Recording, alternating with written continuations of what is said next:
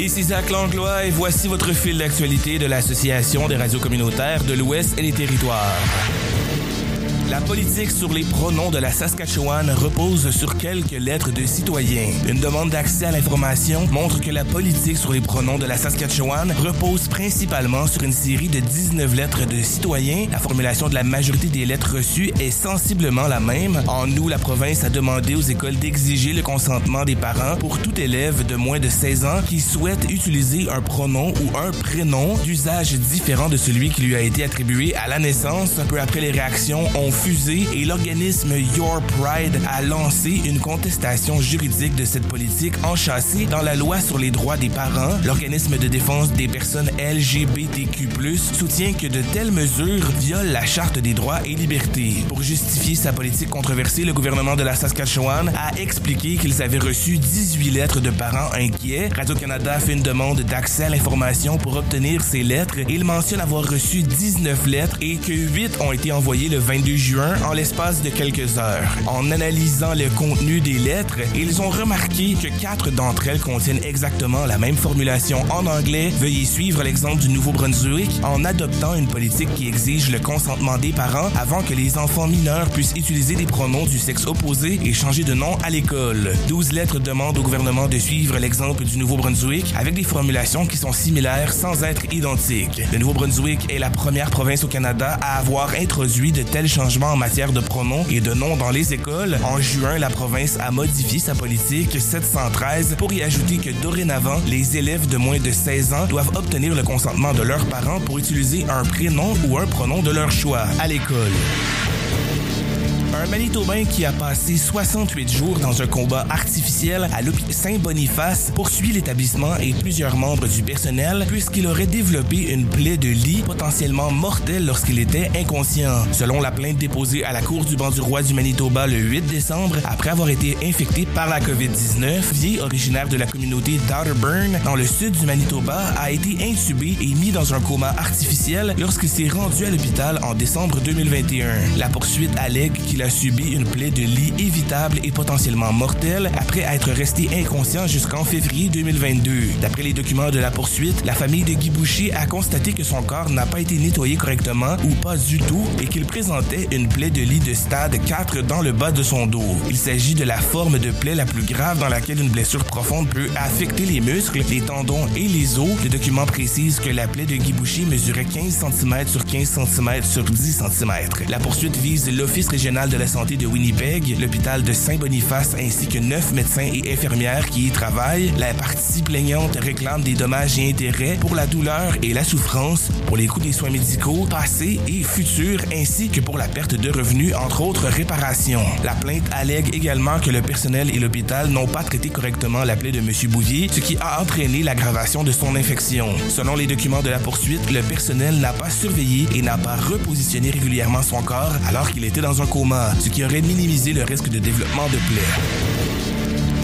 Le démantèlement de campements d'itinérants aura lieu à Edmonton. Après plusieurs jours de procédure judiciaire, le démantèlement d'une poignée de campements d'itinérants pourra avoir lieu à Edmonton, a déclaré lundi la Cour du banc du roi de l'Alberta. Cependant, les policiers devront suivre des consignes claires établies dans une injonction rendue après la conclusion d'un accord entre les services de police d'Edmonton, la ville et un groupe de défense des droits de la personne. Les policiers devront avertir notamment les occupants de huit campements touchés au moins 48 heures d'avance. Les organismes communautaires qui viennent en aide à la population itinérante d'Edmonton seront aussi avertis. Lors d'un démantèlement, les policiers devront s'assurer que les itinérants ont une place en refuge ou un lieu intérieur où se reloger temporairement. Ils devront aussi tenir compte des conditions météorologiques et des effets néfastes du froid lorsqu'ils prendront la décision de démanteler un campement. Ces règles devront être suivies jusqu'au 11 janvier, date à laquelle la Coalition pour la justice et les droits de la personne ira en cours contre la ville d'Edmonton pour une poursuite qui soutient que la politique municipale de démantèlement des campements de personnes sans abri violerait la Charte canadienne des droits et libertés. Depuis vendredi dernier, la Coalition pour la justice et les droits de la personne menait des procédures en justice contre la police municipale et la ville pour empêcher ou retarder le démantèlement prévu de huit camps qui abritent des centaines de personnes en situation d'itinérance. Pour la police d'Edmonton, cette injonction ne fera que ralentir leur travail de démantèlement des campements de personnes sans abri. Pour la Coalition pour la justice et les droits de la personne, à l'origine de la contestation, judiciaires du démantèlement prévu, c'est un pas dans la bonne direction.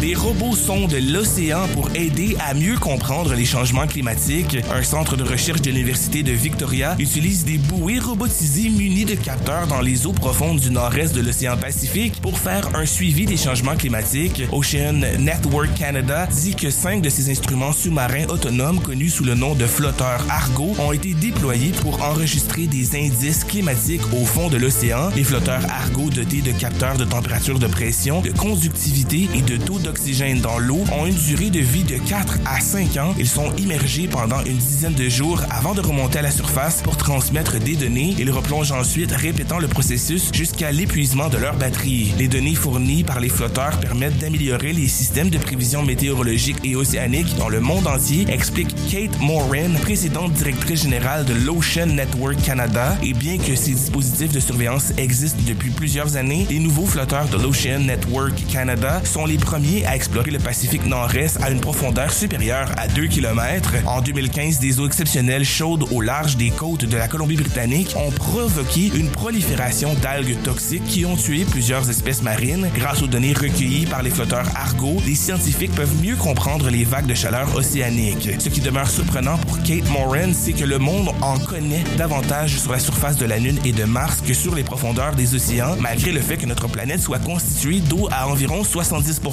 Quelques 4000 de ces robots sillonnent les océans du monde entier dans le cadre du programme mondial Argo lancé en 1999. Selon Kate Morin, l'Ocean Network Canada prévoit de déployer d'autres flotteurs dans les jours à venir.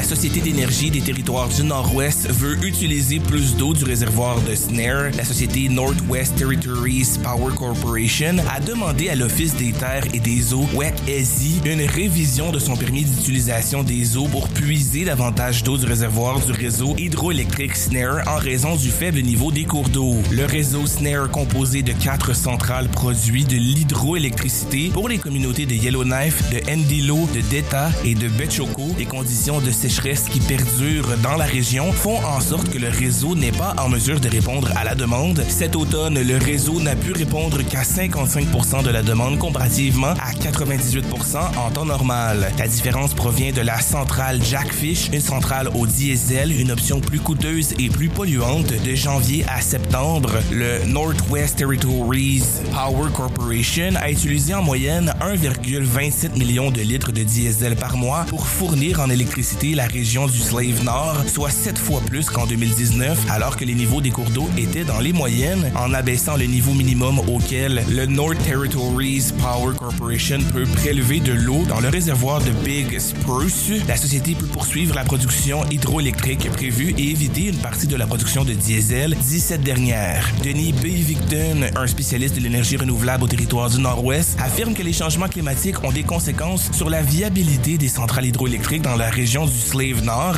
à Yellowknife cette année arrive au sixième rang des années les plus sèches, au deuxième rang des années les plus chaudes de son histoire selon Environnement et Changement climatique Canada. Environnement et Changement climatique Canada affirme de son côté que les territoires du Nord-Ouest doivent s'attendre à un hiver plus chaud et plus sec que la normale.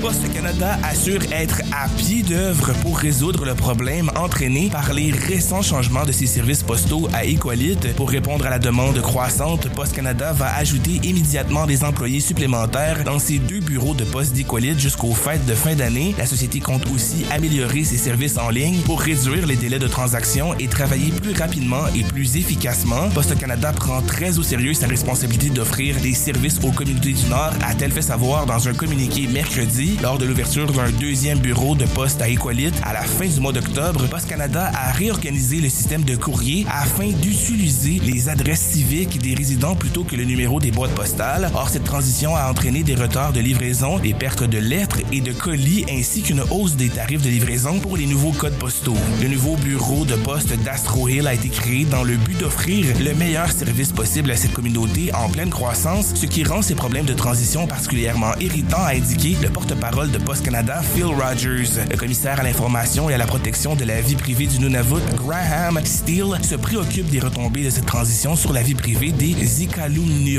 Graham Steele a par ailleurs exprimé ses craintes dans une lettre envoyée au ministère des Finances, des Ressources humaines et des Services à la famille. Par courriel, le responsable des communications du Nunavut, Casey Lessard, note les ennuis de transition et évalue les impacts sur les services. Les trois ministères ont jusqu'au 17 janvier pour répondre à la lettre du commissaire à l'information et à la protection de la vie privée du Nunavut. Le fil sportif. Une équipe japonaise de curling de passage à Wadena en Saskatchewan. Des joueurs de curling qui font partie de l'équipe nationale du Japon sont de passage à Wadena en Saskatchewan cette fin de semaine pour prendre part à un tournoi. Ces derniers se disent impressionnés par le niveau de la compétition. La communauté de Wadena est située à environ 200 km de l'est de Saskatoon et le joueur Tsuyoshi Yamaguchi est accompagné de trois autres joueurs Riku Yanagisawa, Takeru Yamamoto, Satoshi Koizumi qui participent au tournoi Remax Blue Chip Realty Tour Bonspield. Tsuyoshi Yamaguchi indique qu'il n'y a pas autant de tournois de curling au Japon comme c'est le cas au Canada. Les championnats canadiens de plongeon se déroulent à Winnipeg pour la deuxième fois. Les meilleurs plongeurs au pays étaient à la piscine de Panham de Winnipeg cette fin de semaine pour les championnats nationaux seniors d'hiver. L'événement sert de qualification pour les championnats du monde de plongeon en 2024, mais aussi de tremplin pour les Jeux olympiques. Selon les organisateurs de la compétition, l'événement est mixte avec une hauteur dessous de 10 mètres pour les hommes et 3 mètres pour les femmes. Les athlètes participant à cette rencontre s'affronteront pour la prochaine fois aux championnats du monde à Doha en février 2024 psychiatre. Justin Baron marque en prolongation et le Canadien vainc les Jets. Le défenseur Justin Baron a fait bouger les cordages en avantage numérique à 1 minute 9 secondes de la période de prolongation pour permettre aux Canadiens de Montréal de vaincre les Jets 3 à 2 lundi soir à Winnipeg. Il a touché la cible grâce à un tir des poignets qui a battu le gardien Connor Illebok dans la partie supérieure droite après que Nicolas Heller eut été pris en défaut pour avoir fait trébucher Mike Madison avec 27 secondes à faire au troisième 20. Josh Anderson a inscrit son quatrième but de la saison et a amassé une aide sur celui de Christian Dovrak. Malgré deux défaites, les Oilers sont confiants pour les derniers matchs de 2023. Après une suite de six rencontres consécutives à domicile, la plus longue de la saison, les Oilers termineront l'année 2023 avec deux voyages de trois rencontres à l'étranger. Le premier voyage les amènera dans la région de New York où ils affronteront les Islanders, les Devils et les Rangers. La deuxième est à l'autre bout du continent, sur la côte ouest où ils ont rendez-vous avec les Sharks, les Kings et les Ducks après Noël et le jour de l'an. Lors des six matchs joués à la place Rogers, les Oilers ont présenté un dossier de quatre victoires et deux revers. Les deux défaites sont survenues durant les deux dernières parties, ce qui mettait fin à une série de huit victoires consécutives. Une compétition de patinage synchronisé anime la nation de Tsutina près de Calgary. Près de Calgary, le centre sportif Seven Chiefs de la nation Tsutina a accueilli quelques 300 patineuses et patineurs artistiques samedi pour une compétition qui a exigé une grande synchronisation tant de la part des organisateurs que des concurrents. La compétition annuelle de patinage artistique synchronisé du Rose Bowl a marqué sa 39e année en rassemblant des équipes composées de membres âgés de 7 à plus de 40 ans dans une dizaine de catégories. Ce fil d'actualité est produit par l'ARCO en collaboration avec Boreal FM en Alberta. Ce projet est financé par Patrimoine canadien.